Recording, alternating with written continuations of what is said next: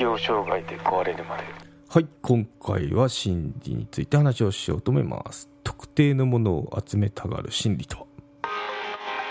適応障害で壊れるまで。元外資系社員の告白。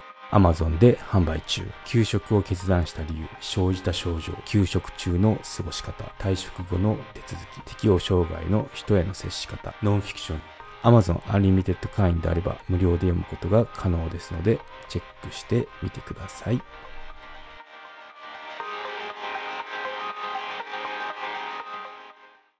はい。特定のものを集めたがる心理とは何かっていうのを話をしようと思いますね。うん。まあなんかこう特に男性だと思うんですけどなんかにこうハマると集めたがるこう人っているじゃないですか。で思い浮かべてみるとあの男性だったりしませんか？はい。ということであまあ男性に実際に多い傾向なんですよね。フィギュアとか鉄道模型。時計やスニーカーとか。うん。まあ、女性だったら靴とかもあるのかな、うん、なんかそういった話も聞いたりしますけどね、うん。まあ、飾って鑑賞するために物を買い集める買い集めるだって買い集めるのがコレクターですよね、うん、っていうのはまあ大体男性に多いよねっていう傾向がありますよね、うん、そう。で、まあ、全種類揃えたりあとレア物手に入れるとかあと、うん、なんか困難な目標を達成したいとか達成動機。うん、っていうのがあの収集に熱中する人の一つの心理らしいですね。うん、周りよく周りよくこう多くコンプリートしてみたりとかあと同じ趣味の人が持ってないそのレアアイテムですよね。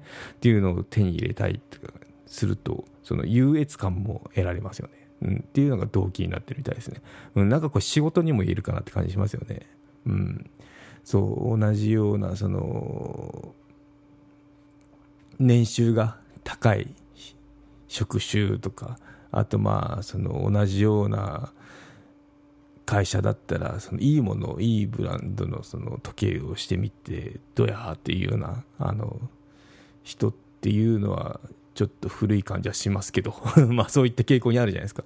うん、っていうのもこういったその心理的なやっぱその人と比べて優越感得たいなっていうのがこうあるからそういった行動になるんだなっていうのは思いますよね。うん、そうななんだろう、まあ、ここで言いたいのがその結構そういう人と差別化して、まあ、競争してで優越にしたりたいっていうのはなんかもう遺伝子レベルで刻まれてんだなっていうのを思いましたね。うん、そうじゃあ女性側としてどうなんだろうっても女性側としてはその役に立たないものを集めることが理解できない人もいるって言われてますね。うん。でもまあ、いるのかな？女性でもこうなんか集めてるって人っていうのは、まあいなくはないけど、あんま聞かないかなって自分の周りでもいるかな。なんかにハマってる人はよくいるけど、集めるっていうものにはまってるのはいないかな。うん、そう。追っかけとか、まあ追っかけなんか多いですけどね、女性は。男性で追っかけて聞かないじゃないですか。うん、なんでここでこの性別の差っていうのもあるのかなってちょっと思いましたね、今。話をしながら。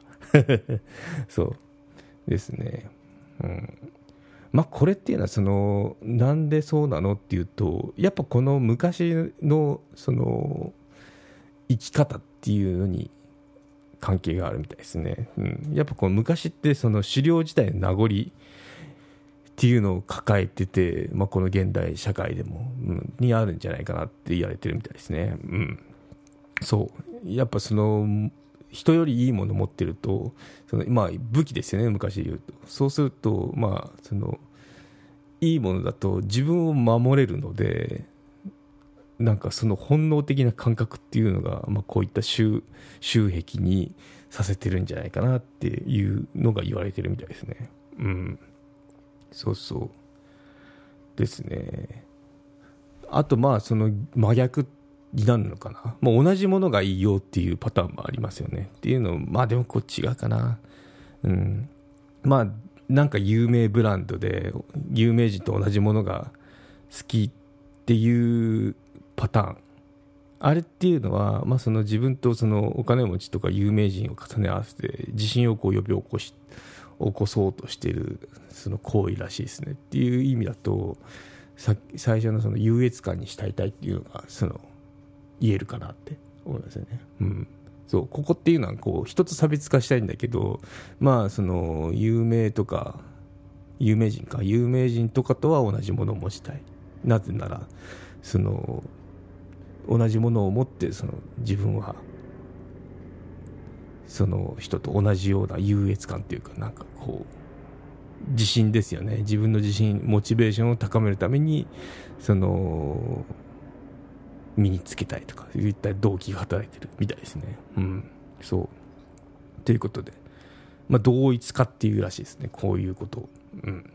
まあ、虎の意を狩るって言ったらちょっと 言葉は悪いですけど、まあ、そんな感じですね、まあ、同じようなことをやってで車だのブランド品の時計だの。とかで同一化を図ることによって自分をこう鼓舞するっていうないう行為っていうのは名前が付けられてて同一化ですね。うん。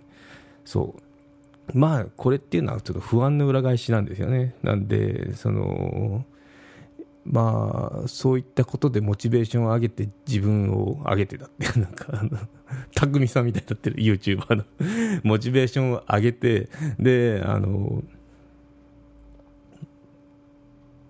自分を鼓舞できるようなことができれば一番ですよね。うん、なんでその自信があったら自分に自信があったらその別に物に頼ることはないんですよね。まあ、別に私思うのが物に頼っても全然いいと思うんですよ自分のそのモチベーションを上げるっていう面だと。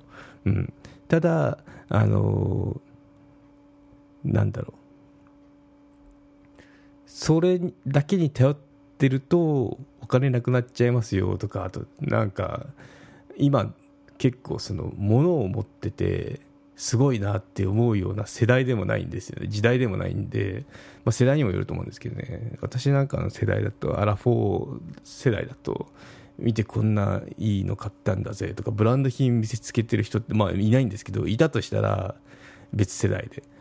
あのかわいそうだなって思うぐらいなんですよね。うん。なんでだいぶなんかその辺の感覚っていうのも変わってきてますよね、うん、バブリーな頃はそれがあのステータスだったりとかそのいやすごいなっていう、ま、周りがすごいなっても言ってくれる風潮だったんですけど今だと痛いなって思われるだけですね、うん、やっぱちょっと古いなって感じしますね、うん、なんで、まあ、そこっていうのはあの時代だなって思いますね、うんはい。ということで、まあ、今回会員限定の話だと、好きなものから分かる心理っていうのをちょっと取り上げて、この番組、この番組だってこのエピソード終わろうと思いますね。はい。ということで、あの、よろしければサブスク登録の方、Apple のポッドキャストでやってるので、購読のほど検討してみてください。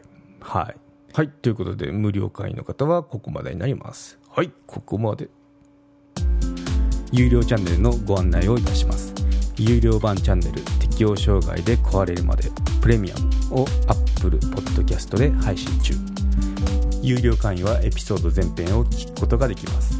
また有料会員のみのエピソードも用意しております。ご登録して応援いただけると励みになりますのでどうぞよろしくお願いいたします。